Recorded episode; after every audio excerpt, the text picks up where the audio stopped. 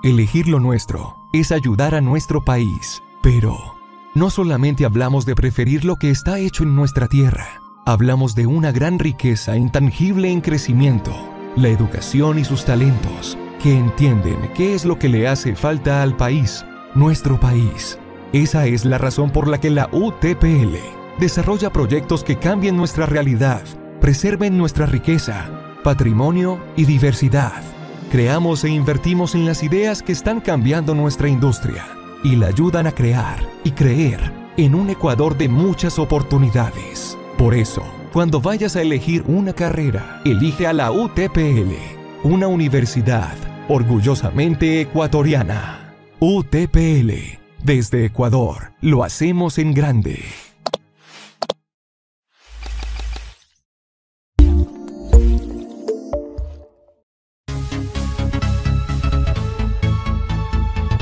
Bienvenidos y bienvenidas amigos, amigas que se conectan ya a la señal de Ideas Plus. Mi nombre es Marlon Tandazo Palacio y transmitimos desde Loja para el mundo, en el sur del Ecuador, en Sudamérica. Es muy grato para nosotros el día de hoy, ya está terminándose casi el mes de mayo, tener una invitada especial, una invitada que es parte del ecosistema nacional ecuatoriano, así que quiero dar la bienvenida a Michelle Arevalo Carpenter que nos acompaña esta tarde en Ideas Plus. Michelle, bienvenida. Muchas gracias, Marlon. Un gusto estar aquí. Amigos, amigas, como ustedes saben, pues eh, llegamos gracias al auspicio de la Universidad Técnica Particular de Loja, UTPL. Agradecemos a las plataformas que retransmiten la señal de Ideas Plus, la Cámara de Comercio de Loja, la Cámara de Emprendimiento e Innovación del Ecuador, Chozas Tienda, la tienda online de artesanía ecuatoriana, Diario El Amazónico, la Corporación de Ferias de Loja, Estrategia Z Comunicaciones, hora 32, Info Loja, primer reporte desde donde se emite esta señal, RCB Noticias y Visión Alien. A todos ellos les agradecemos por retransmitir la señal de Ideas Plus. Amigos, amigas, esta transmisión ha sido pregrabada Vamos a agradecer que compartan esta, estos contenidos, etiqueten a quien consideren ustedes, les va a ser muy útil lo que vamos a conversar. Michelle, bienvenida nuevamente y pues qué gusto tenerte por acá. Qué gusto, Marlon. Eh, sí, y me encanta poder compartir con Ideas Plus del día de hoy. Michelle, eh, cuéntanos un poquito de ti. ¿Quién es, quién es Michelle Arevalo? Ah, bueno, empecemos por ahí. Eh, bueno, Michelle Arevalo. Eh, bueno, soy, soy eh, cofundadora y, gerente general de Impacto, que es em, esta empresa B, que es una empresa con propósito que creamos hace ocho años, con la misión de apoyar y acoger a los emprendedores que quieren cambiar al mundo. Entonces, suena como una, no sé, como una misión un poquito idealista, pero es porque así somos. Somos muy idealistas y creemos que de verdad se puede cambiar nuestro entorno, nuestro planeta, nuestra sociedad mediante eh, la fuerza del, sector empresarial. Entonces, eso es lo que eh, es, impacto. Em, yo personalmente, pues vivo en Quito, em, estoy casada con Matthew Carpenter, que, que, es el amor de mi vida, estamos casados ya más de 15 años. Em, y, eh, y, antes de, vivir acá en Quito, desde hace ocho años, pues viví en todas partes del mundo eh, porque mi carrera previa fue la de abogada de derechos humanos. Y eso me llevó pues a Asia, a África, eh, trabajé muchísimo en Europa, sobre todo en Ginebra, en Suiza, em, y eso creo que de una manera u otra em, me, me informó, mucho mi trayectoria y mi carrera como una persona muy comprometida con el cambio. Michelle, como una eh, abogada con inclinación en los derechos humanos se sumergió en el mundo de los negocios? Creo que es, una buena pregunta. Em, creo que a, la gente que yo conozco que pues hace estos grandes saltos, eh, tenemos todos algo en común. Em, y, que somos, em, que le dicen como estos triatletas, ¿no? un triatleta no dice, ah, yo corro, pero no nado. Pues tú corres y nadas. Y un triatleta tampoco dice, ah, yo monto bicicleta, pero no corro. O sea, tú tienes que tener esta habilidad de encontrar dentro de tus, de, tus, tus fortalezas, eh, pues maneras de, de, usarlas para diferentes sectores. Em, yo trabajé mucho en el mundo de las ONGs, fundaciones, cooperación internacional eh, cuando trabajaba en derechos humanos, eh, pero muchas de esas habilidades son las mismas habilidades que usas tú para ser una persona de negocios que, que, es efectiva. Em, y creo que eh, mucho de, de, esta dicotomía de que si haces el bien, no puedes ser bueno para los negocios porque tienes que ser como casi, casi desalmado para ser un buen persona de negocios. Y lo contrario, que, que para ser eh, una persona que trabaja bien en una fundación, pues no tienes que dejar atrás tus inclinaciones por el mercado. Eh, y, creo, que en estos últimos 10 años esa, esa dicotomía pues ha ido disolviéndose. Eh, y ahora está muy claro pues que las empresas con, con mayor y mejor reputación, con, con mejores clientes y con mayores réditos financieros, tienden a ser las, empresas lideradas con personas que no son desalmadas, sino que más bien tienen un propósito muy claro y que sus, y que sus equipos les siguen pues con, con ese fervor, justamente porque tienen ese propósito alineado y que es, una empresa que, eh, que, que se dedica a hacer más que simplemente eso. Entonces creo que esa transición mía de decidir, bueno, voy a regresar al Ecuador y, y, también me voy a reinventar y voy a buscar también el, el éxito en el mundo empresarial. Eh, es una, una, decisión que yo tomé sabiendo que iba a ser un, un reto, eh, pero, pero que lo tomé con muchas ganas porque sentí que si yo, a mí me iba bien, pues también puedo ir abriendo las puertas a muchísima otra gente que, que quiere hacer el bien y que tal vez tiene esa curiosidad por empezar una empresa.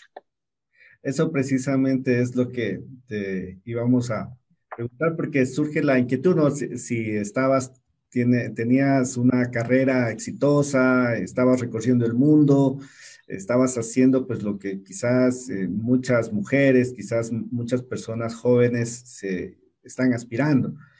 Y tú estabas ya con una trayectoria importante fuera del país, sin embargo, se te ocurre volver al Ecuador. ¿Cómo ocurre esa decisión de volver a, a Ecuador? No sé, eh, yo cumplí 30 años cuando estaba viviendo en, en, Suiza. Y,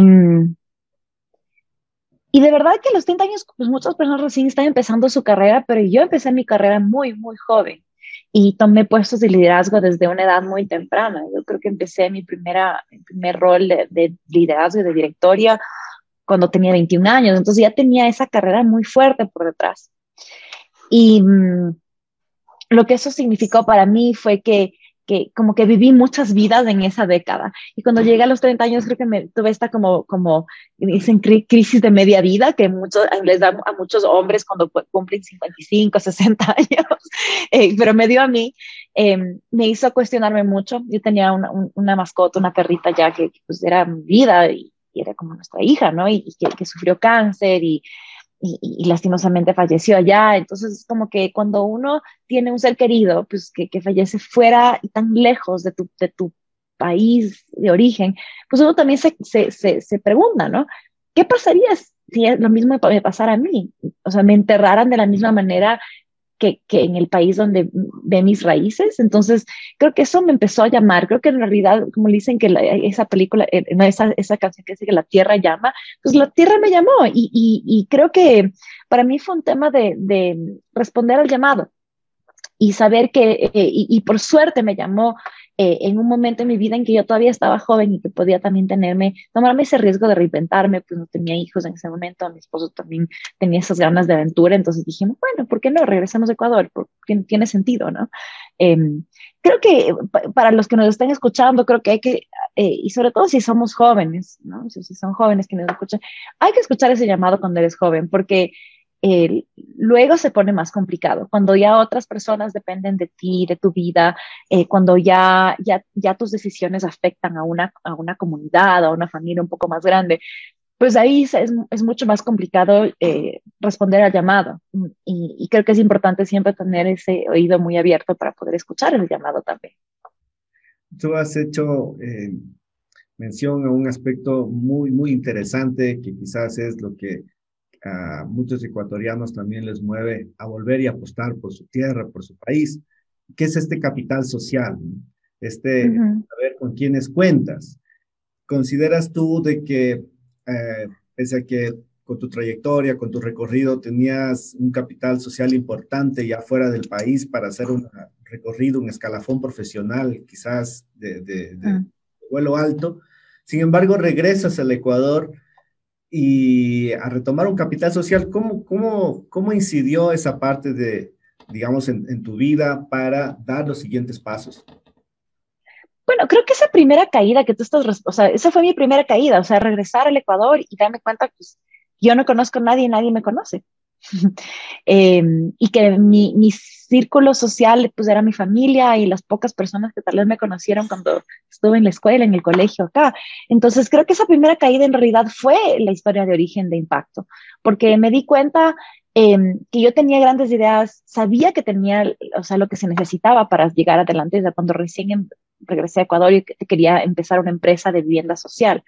Em, y me di cuenta que muy poca gente estaba ahí para apoyarme, que no tenía las redes, que me decían, uh, no, para eso se necesita conocer gente, conocer inversionistas, pero me decía, pero, ok, tengo que empezar desde cero.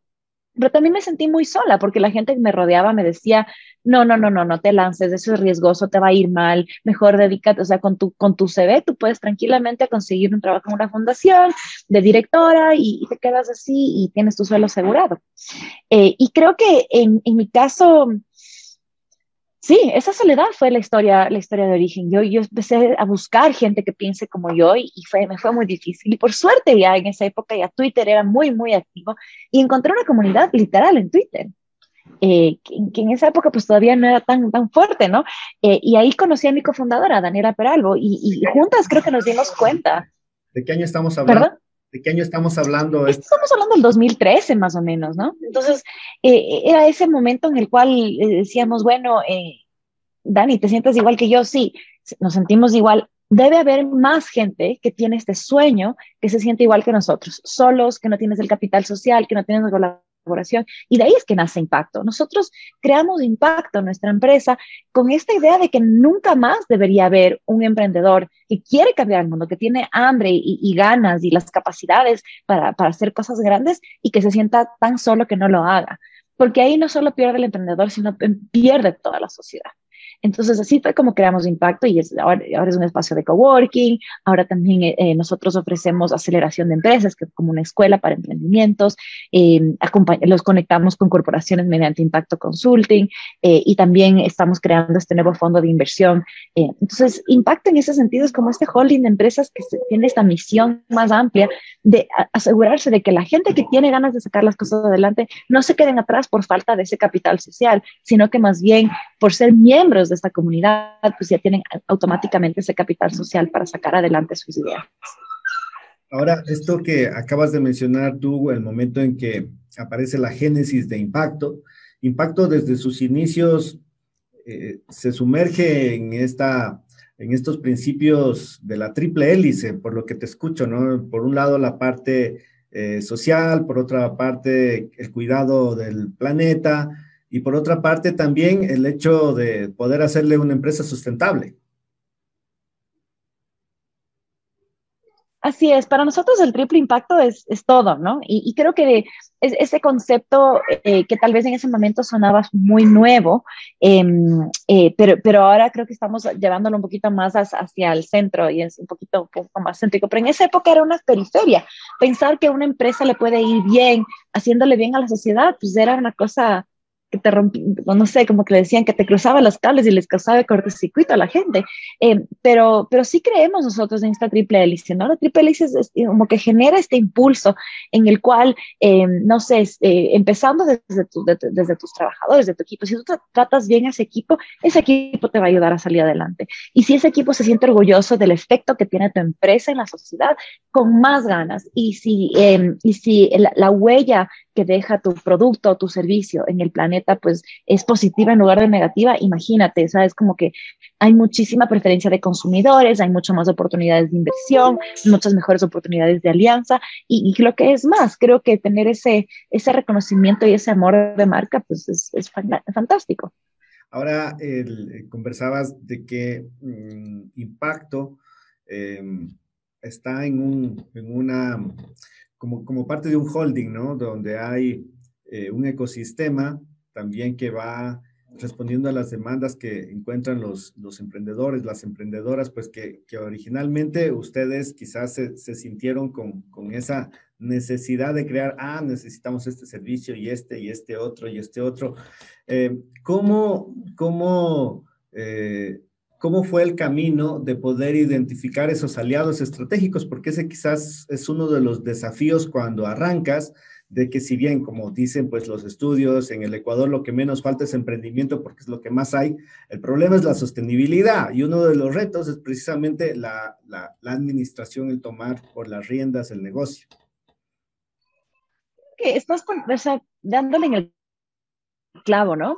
Em, porque creo que ahí hay una... Em, hay un tema en cuanto a los aliados. Eh, primero que todo, que nosotros sí nos consideramos unos constructores de ecosistema, no los sostenedores, no los autores, no los creadores. Somos constructores de ecosistemas. Eso significa que si hay otros aliados, hay otra gente que está trabajando, la misma TPL, por ejemplo, que lo mencionaste, eh, que están trabajando en temas de emprendimiento, pues qué mejor, podemos nosotros ir articulando, conectamos mejor. O sea, habrá muchas personas que hacen cosas mucho mejor que nosotros. Y creo que para ser un buen constructor de ecosistemas se necesita, primero que todo, la humildad de de verdad poder ver con ojos claros si eres tú el que tiene que hacer ese rol en el ecosistema.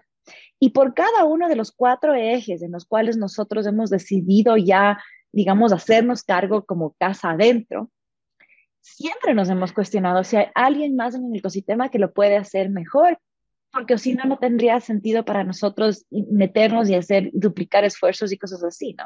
Entonces, en ese sentido, creo que, mm, eh, creo que es importante tomar en cuenta que, que, que, las alianzas son todo para el ecosistema, que no somos, o sea, que a pesar de que nosotros estamos metiéndonos en tal vez cuatro elementitos, digamos, de lo que necesita un emprendedor. Un emprendedor necesita mucho más. Un emprendedor necesita buena legislación, un emprendedor necesita buen contexto, un emprendedor necesita ver haber, haber salido de, la secundaria con buen nivel de matemáticas, o sea, eh, todas esas cosas que se requieren, pues no nos vamos a hacer cargo nosotros. Hay cosas que no nos competen y que en realidad hay actores que están haciendo un trabajo magnífico para hacerlo, por un lado.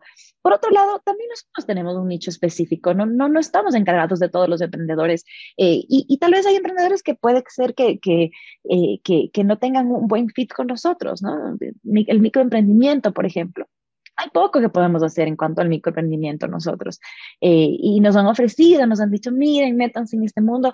Y nosotros lo decimos en realidad, no, hay otros actores geniales, sin fin de, lucro, que se enfocan muchísimo y tienen muchos más años de experiencia en microcréditos y microfinanzas y microemprendimientos.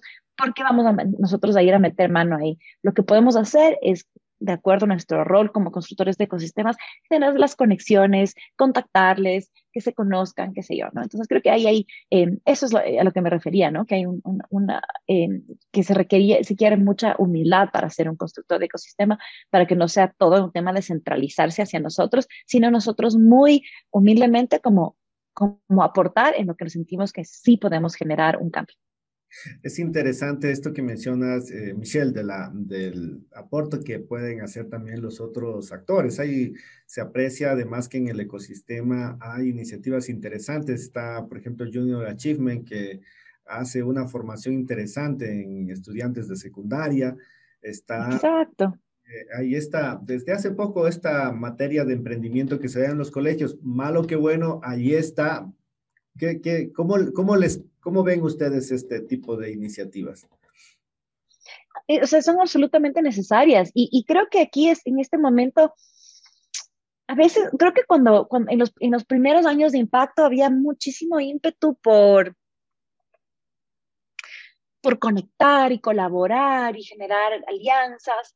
Em, pero para serte sincera, como que nosotros casa adentro ya era como que, o sea, en lugar de hacer nuestro trabajo, nos dedicábamos a manejar todas las alianzas que todo el mundo quería hacer, o sea, había como esta emoción. Y creo que hay que rescatar muchísimo esa buena emoción, pero combinarla con mucha estrategia. Eh, porque en esa época justamente eh, me gané una beca a un programa de liderazgo en California y fui, y, y me acuerdo que la primera sesión era, era justamente para, para constructores de ecosistema. La primera sesión que nos dieron era un tema, una lección fabulosa acerca de la colaboración que decía, colaborar es magnífico siempre que todas las partes vayan a, salir beneficiadas, pero eso no es suficiente.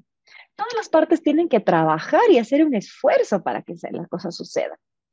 Em, y, y si eso no funciona, pues el camino al éxito está empedrado de conversaciones difíciles. Entonces es una hermosa frase porque de verdad que creo que en el mundo de la colaboración y de construcción de ecosistemas, mucha gente de la emoción dice, ya, hagamos esto, no sé, hagamos un, una percha en común para los emprendedores, yo tengo el espacio. Entonces la emoción surge y tienes la primera reunión, todos emocionados. Para la segunda reunión tienes tres pendientes, de los cuales se hace uno. Para la tercera reunión ya te delegaron a otra persona y la persona que delegó no está emocionada de esto.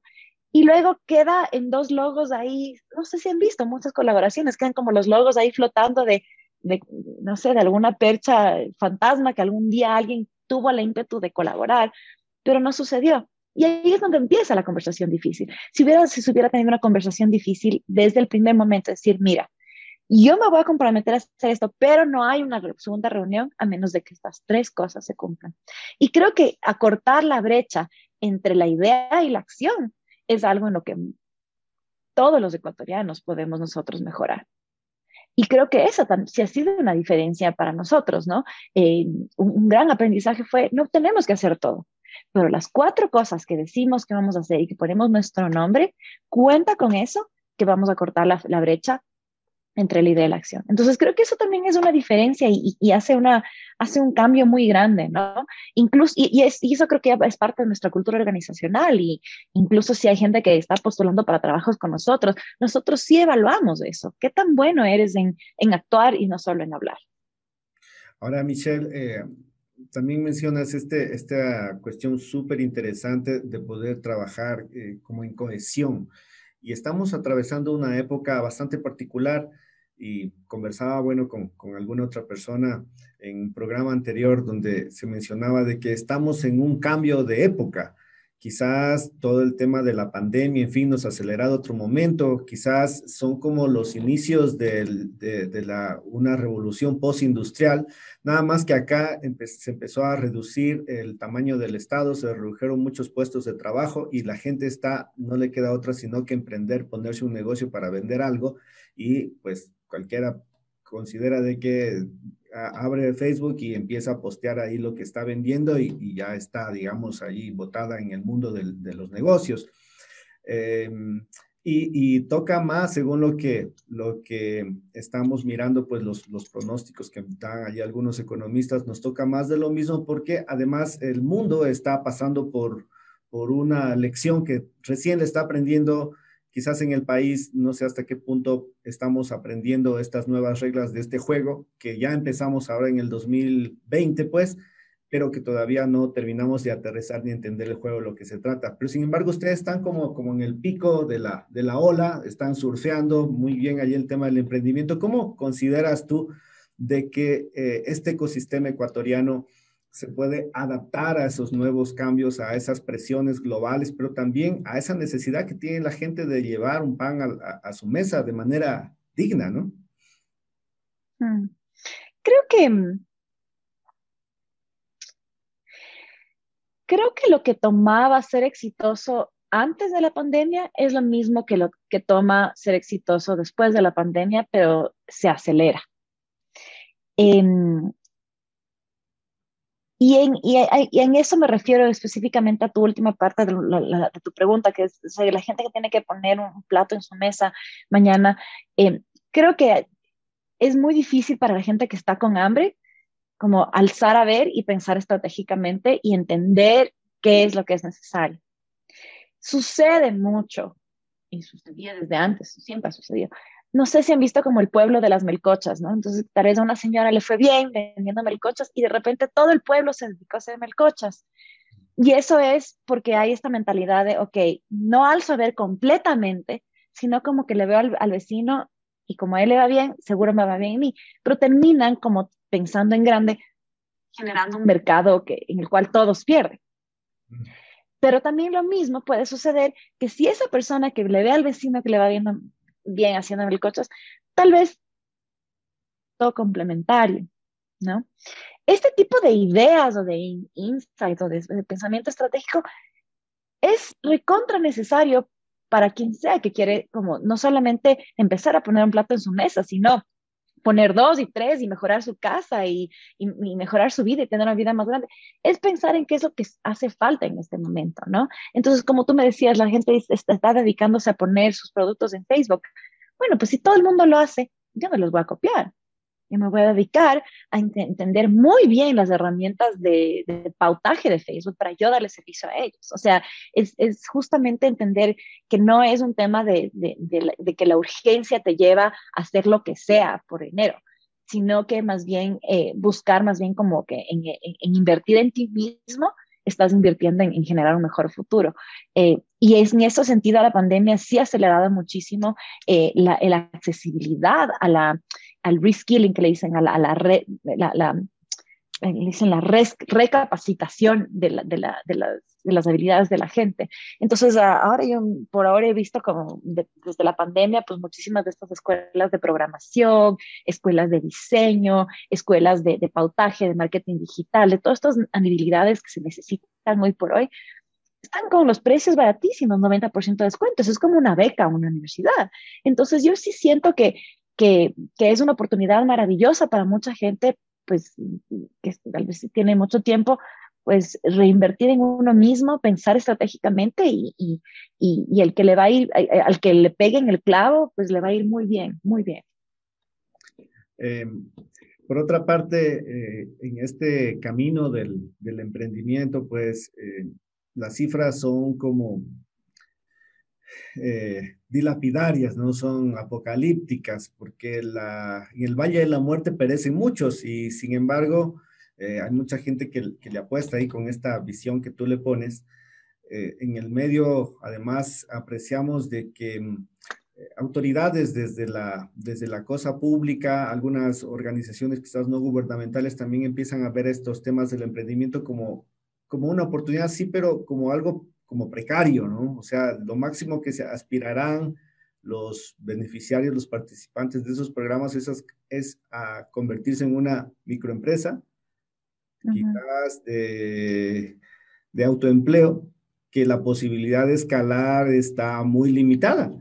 Quizás por lo que acabaste de decir tú al inicio, o sea, la posibilidad de poder pensar más arriba con, por la urgencia de llevar eh, el plato a, la mesa inmediatamente. Entonces, quizás impide poder ver el bosque. Ese árbol impide ver el bosque, ¿no?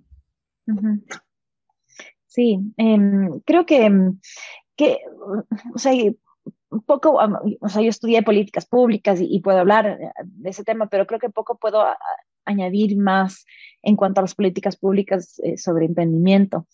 Em, creo que en general siempre ha sido un reto, no solo en Ecuador, en todas partes del mundo. Es un reto para mm, el sector público generar políticas públicas que apoyen al emprendimiento o al empresariado. Creo yo que porque hay, generalmente hay una falta de conocimiento, de entendimiento fundamental de lo que es el sector privado o lo que es emprender. Uno. Dos, también es, es, difícil. Si eres un gran empresario, pues olvida, como dicen que, a veces que el, gavilán se, se, olvida de cuando era polluelo, ¿no? Em, es, es, difícil, em, eh, digamos, tener ese, ese nivel de empatía y el nivel de insight y, de, y, de, mm, y de conocimiento como para generar políticas públicas para, para, el, para el emprendimiento. Em, y, creo que tercero, que el emprendimiento en realidad no es una sola cosa, en realidad, como tú dices, es desde el emprendimiento de subsistencia, que es eh, tremendamente, eh, em, es, es una, una, actividad pues, de, de, mucha garra, de mucha resiliencia, de mucho liderazgo, eh, hasta el emprendimiento, no sé, transformacional y que se convierten en unicornios y que levantan no sé qué millones de dólares.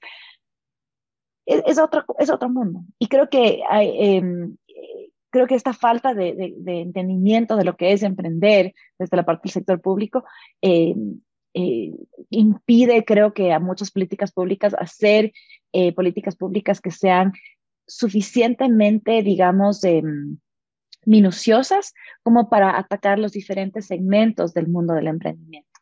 Em, y creo que eso es lo que, lo que termina, porque es una sola palabra, pero muchas escalas de grises o muchas escalas de, de, diferentes tipos de emprendimiento eh, que, que, confunden mucho a las políticas públicas en torno al tema. Eh, de mi lado, sin embargo, yo sí, sí veo que, el emprendimiento em, con, con, impacto social y ambiental eh, ha crecido, eh, ha tenido un repunte y muchísimo más interés entre la gente que emprende.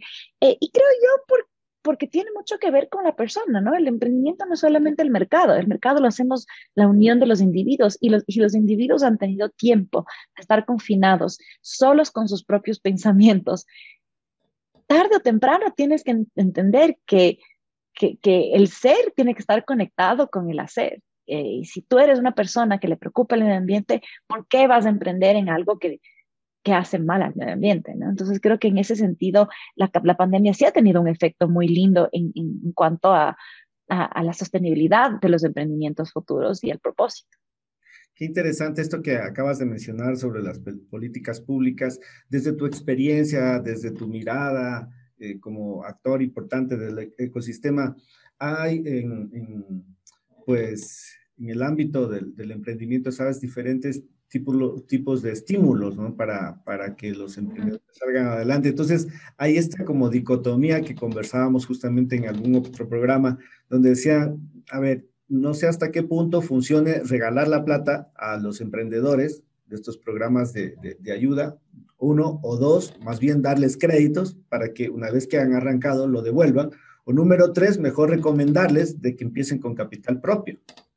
¿Cuál consideras tú que es un mix ahí que le permite? Uf, eso, eh, o sea, digamos, en, eh, en, en, el mundo de políticas públicas te justamente te enseñan a, a, evaluar diferentes intervenciones, ¿no? Entonces, estas tres opciones que tú me dices generalmente se ponen en una matriz de, de, de, de toma de decisión eh, pero, pero tal vez la respuesta que yo te dé tenga mucho que ver con, con, a qué emprendedores, de qué emprendedores estamos hablando, ¿no?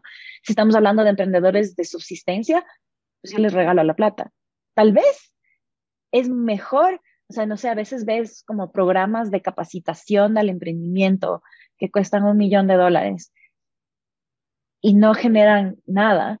A veces era más fácil dividirle y darle 100 dólares a cada uno y decirles, y darles como, como un panfleto y mire, haga una de estas tres cosas con esos 100 dólares. A veces es eso, ¿no? Eh, pero a veces no. A veces, en cambio, pues, sería desperdiciar la plata, darle esos 100 dólares y en realidad necesitas darle como una, una, una capacitación previa. Pues, depende mucho del, del contexto, del grupo con el que estás hablando. Eh, en muchos casos, sí, generar un crédito es mucho mejor. En otros casos, si tal vez estás en Silicon Valley, generar capital de riesgo es mejor. Em, eh, y creo que eso regresa un poquito al, al, tema de, de, de, nuestro fondo de inversión, que si me permites contarte.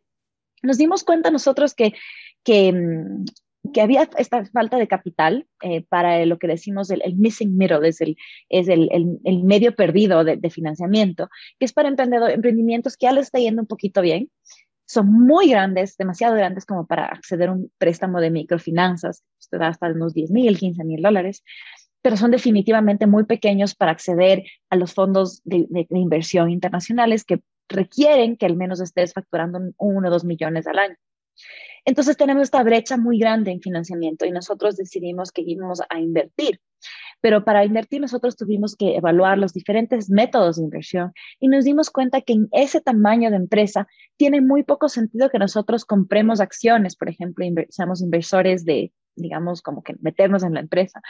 Eh, y también que generar una deuda, pues no, no, no, es, no, es, no es lo mejor porque muchas de estas empresas no tienen activos, no tienen como no, que empeñar para ponerla. Entonces, eh, que generamos una metodología, una manera, una manera muy innovadora de financiar que se llama Revenue Based Finance, que es, que es como básicamente tú pagas un porcentaje de, de tus ventas por, por algunos años eh, a cambio de ese, de ese, eh, digamos, de esa inversión. Y creo que en ese sentido eh, hay muchas, muchas oportunidades, ¿no? yo solo te converso de mi caso, pero digamos, habrán otros actores que quieren apoyar el emprendimiento agrícola.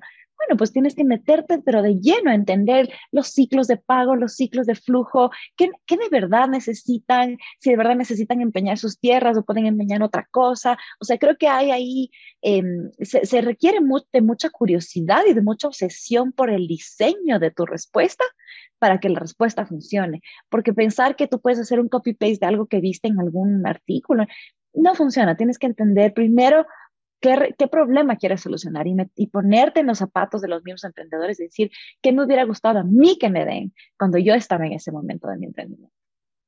Estamos conversando con Michelle Arevalo Carpenter. Ella es cofundadora de Impacto, quizás uno de los mayores actores privados que tiene el Ecuador dentro del ecosistema, como ella se, se han autodenominado constructores de ecosistema. Michelle, vamos adentrándonos en el ADN de, la emprendedora.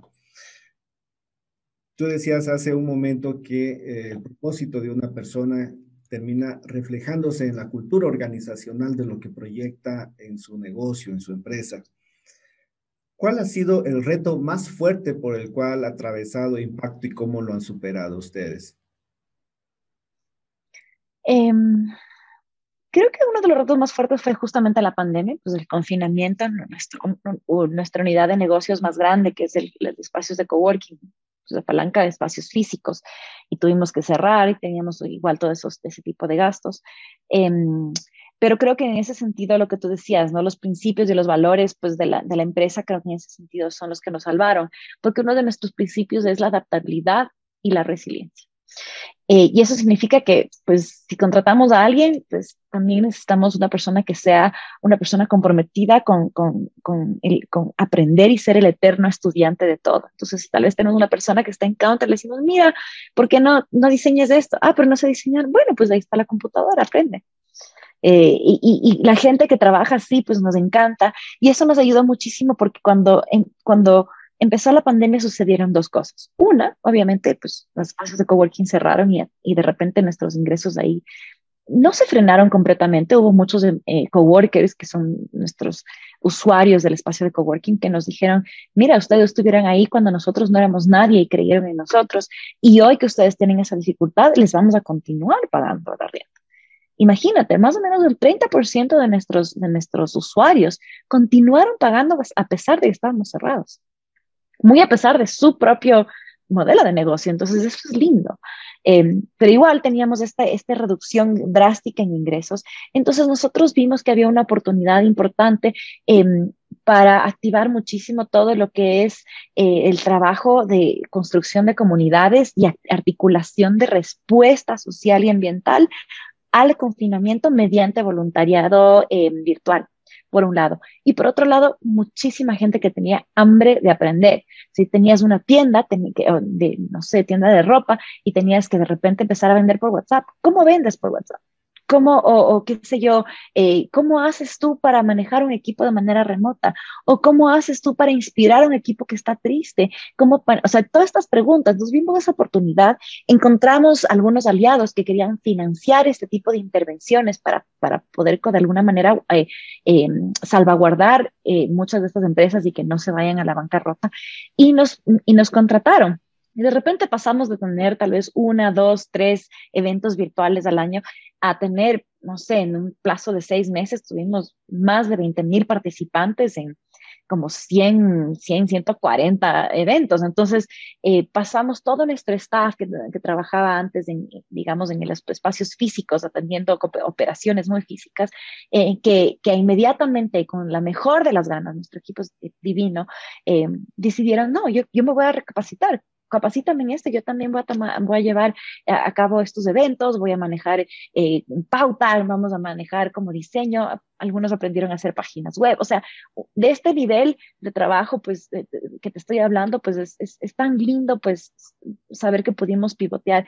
Y así fue como Impacto los, los, los sobrellevó, la agilidad, la resiliencia, eh, y, y, bueno, pues esos ingresos que, que, pasamos completamente al mundo digital, pues es lo que nos mantuvo y nos dio esta, esta linda lección de que, de que tener esta diversidad de, de modelos de negocio, pues a la final... Eh, es lo que nos permitió continuar. Ahora, quienes nos están escuchando y no le conocen a Michelle, Michelle es mamá desde hace poco. ¿Cómo ha sido esa aventura, Michelle, de combinar ya la, las tareas que de por sí te tenían copada con eh, el nuevo rol de ser mamá? Em, creo que ha sido una experiencia hermosa. Em, vi recientemente, tengo, tengo una amiga que, que posteó pues en sus redes sociales que decía que quiere empezar este movimiento de poner dentro de su currículum vitae profesional que una de sus, sus responsabilidades, digamos, profesionales, sus habilidades, es ser mamá. Eh, y ella decía que hay, hay, esta cultura pues, muy contraria a lo que es la realidad, que piensan que cuando, ah, no, no, ella es mamá, eh, ah, se ha de salir temprano de la oficina, no, no le contrates, mamá. Entonces eso genera discriminación contra las mujeres, pero también es malísimo para la empresa, porque una mamá tiene un nivel de habilidades increíbles, una responsabilidad y un compromiso incomparables, y creo que una profundidad de resiliencia, porque ser madre, dar a luz, pasarlo por lo que es un embarazo, te genera una resiliencia que tal vez muy pocos, eh, muy pocos otros empleados pueden tener. Y que me da pena, porque digo, en realidad eso casi que, casi que discrimina a pobres hombres que no tienen esta, esta maravillosa experiencia de, de, crecimiento. Es casi, casi como tener otro título y que qué pena, pues un hombre no puede tenerlo, ¿no? Eh, em, es como graduarse de una maestría. Claro, es difícil, tienes que escribir los papers y todo, pero, pero, pero en este sentido es, es, algo, algo lindísimo. Entonces yo pienso que, que me ha hecho más fuerte, me ha hecho más resiliente, creo que me ha hecho más estratégica, me ha hecho manejar mejor mi tiempo. Em, eh, pero, pero más allá de eso, creo que me ha hecho eh, también como entender que hay una comunidad maravillosa de, de otras madres pues, que, que, que, tienen este, estos retos, ¿no? No voy a, o sea, creo que sí tengo que ser súper honesto, tengo, tengo el privilegio pues de tener eh, una pareja con la cual tenemos una completa igualdad, no, no hay tal como que él me ayuda a mí con los bebés, no, yo le ayudo a él y él me ayuda a mí. Y somos pareja y pues tenemos este, este, mm, este balance muy bueno de género, que entiendo que no todas las mujeres tienen lastimosamente y, que, y que si hay alguien ahí porque me está escuchando, yo estoy en universidad, eh, eh, la decisión de, de, con quién, eh, de con quién decides hacer una vida de pareja es la, decisión más importante para tu carrera, así de simple. O sea, si tu carrera te importa, ¿no? Y, y, que, mm, y que eso va a determinar muchísimo es, cómo, va, cómo vas a vivir la maternidad y si es que la vas a vivir como un tema de, de, dificultad, de vergüenza, de pena, de, de, siempre estar con culpa, de que, ay, tengo que estar con mis hijos o tengo que estar en mi carrera. Eso, mucho de eso, pues va a sopesar eh, sobre, perdón, va a ser determinado por, por quién es tu pareja. Entonces, en ese sentido, tengo ese privilegio.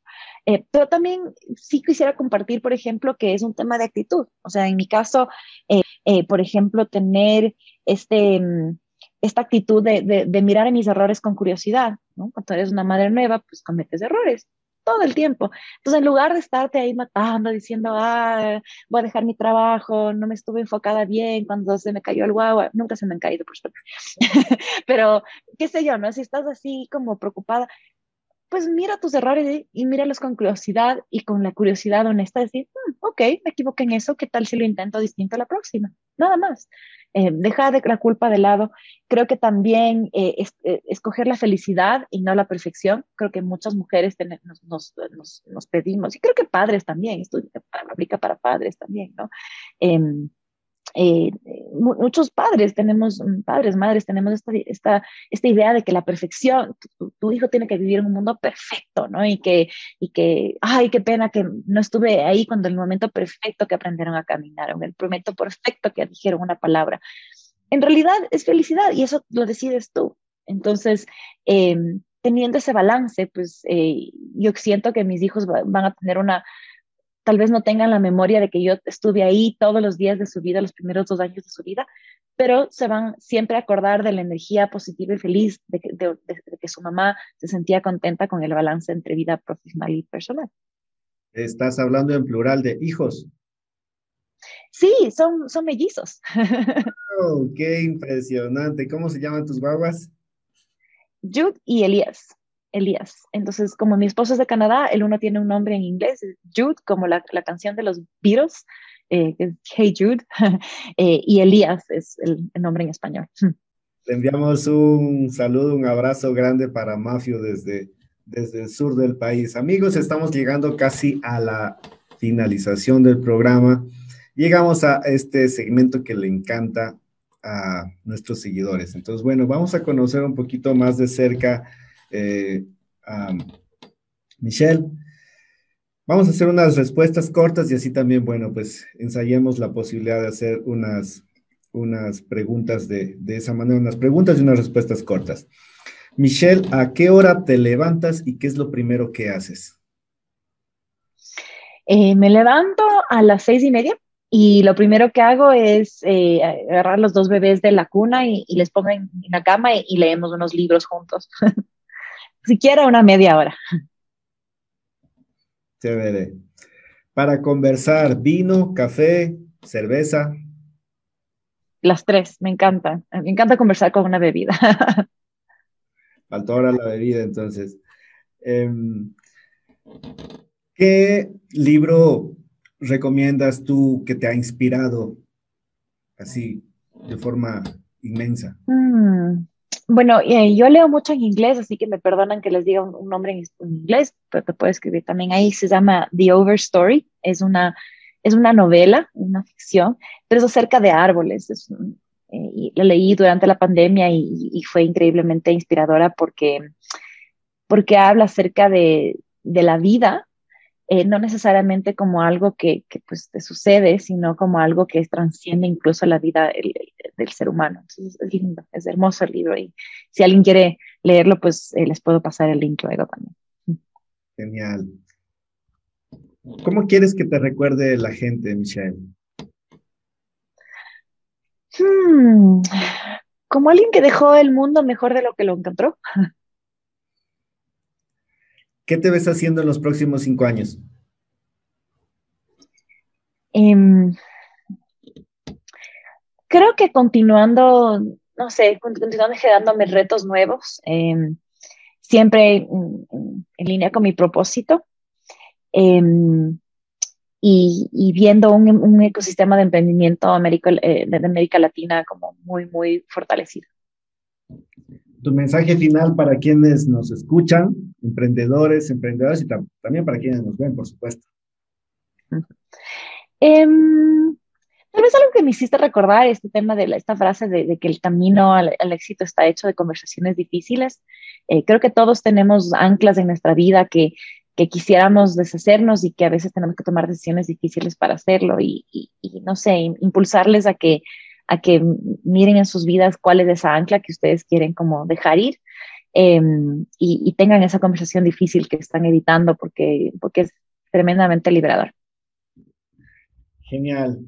Agradecemos, agradecemos a Michelle Arevalo Carpenter. Muchas gracias, Michelle, por estar acá en Ideas Plus. Realmente se nos ha pasado el tiempo muy, muy rápidamente.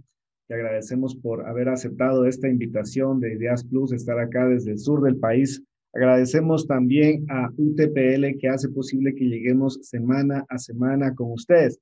Y también queremos agradecer a las plataformas que han retransmitido este programa, la Cámara de Comercio de Loja, la Cámara de Emprendimiento e Innovación del Ecuador, Chozas Tienda, Corporación de Ferias de Loja, Diario El Amazónico, Estrategia Z Comunicaciones, Hora 32, Infoloja, primer reporte desde donde se origina esta señal, RCB Noticias y Visión Alien. Mi nombre es Marlon Tandazo Palacio y hemos transmitido de Loja para el mundo. Dios mediante nos estaremos viendo en una próxima oportunidad y si el COVID así lo permite. Hasta la próxima. Muchas gracias. Nunca tuviste sueños pequeños. Nosotros tampoco. Por eso, tienes una universidad que al igual que tú, no tiene barreras. Y eso nos ha llevado a ser la número uno en el país en investigación, tecnología y relevancia según el Ranking Web of Universities, uno de los más importantes a nivel mundial. Cuando tú lo haces en grande, nosotros también. Inscríbete en la UTPL y estudia en grande. UTPL. Hagámoslo en grande.